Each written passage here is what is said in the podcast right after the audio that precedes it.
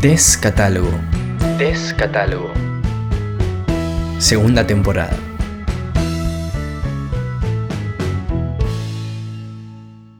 Episodio 2. Post-fanatismo. Gracias a ciertos fanatismos voy descubriendo nuevas obsesiones. Suelen ser temporales. Cuando miro hacia atrás, muchas pasiones de otros momentos me causan gracia. Digo, ¿qué se me habrá pasado por la cabeza?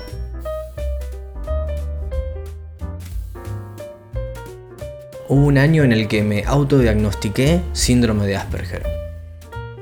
Vale aclarar que no me automediqué, no empecé a sobreactuar, ni fui a una consulta médica adecuada con especialistas. Puede que el tedio silencioso de haber terminado la carrera y no tener un trabajo formal me acechara. Yo pensaba que algo estaba muy mal en mí. No lo hice de malo ni de ingenuo. Averigüé mucho desde la curiosidad. Me parecía que me estaba perdiendo de un montón de cosas de las cuales yo no tenía registro en absoluto. Empecé a sentirme culpable por lo que podía estar pasándole a la gente con la que interactuaba. Las opiniones de algunos expertos ayudaron a elaborar un marco teórico. Esto, sin dudas, podía contener muchas respuestas que no sabía que necesitaba. Es en esta concatenación de nuevos conocimientos que me animé a comprar el curioso incidente del perro medianoche.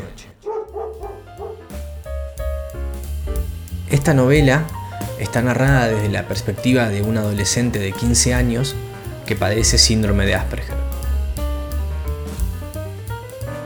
Christopher, así se llama el protagonista, se ve envuelto en un enredo detectivesco que lo enfrenta con situaciones totalmente banales, desde la perspectiva de una persona que no tiene su condición. Fue mi época dorada en el uso de la palabra empatía. La catastrófica forma de contar del autor, Mark Haddon, me catapultó a seguir investigando para comprender la problemática de su personaje, a veces identificándome y otras veces tratando de sufrir lo que estaba sufriendo.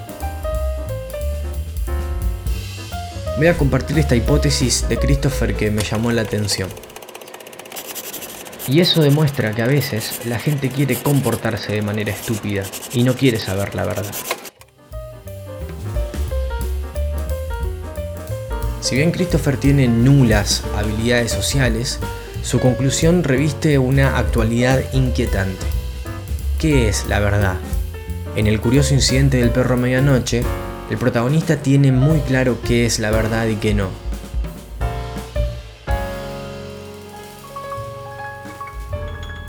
Se apoya en preceptos científicos, en evidencias, en deducciones en las que se descartan las emociones y el sentido común.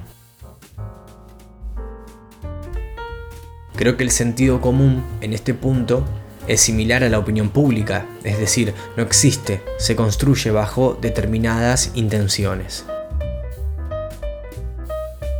Guadalupe Nogués es doctora en ciencias biológicas y es la autora de uno de los libros imprescindibles de esta era de la comunicación omnipresente. Se llama Pensar con otros. El libro está buenísimo, Involucra todo tipo de ejemplos muy prácticos, además de saberes científicos para abordar metodológicamente una noción que sea lo más parecido a una verdad que podamos conseguir.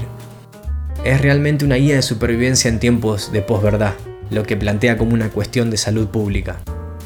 Lo explica muy bien en el porqué de su libro. Forma parte de un proyecto más amplio que busca que nos comprometamos con la verdad que seamos ciudadanos más empoderados y que podamos fortalecer los vínculos entre nosotros.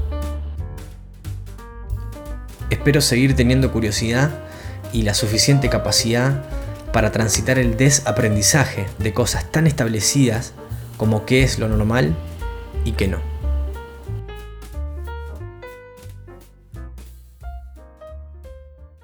Muchas gracias por llegar hasta acá. Espero que te haya gustado. Nos encontramos en el próximo episodio.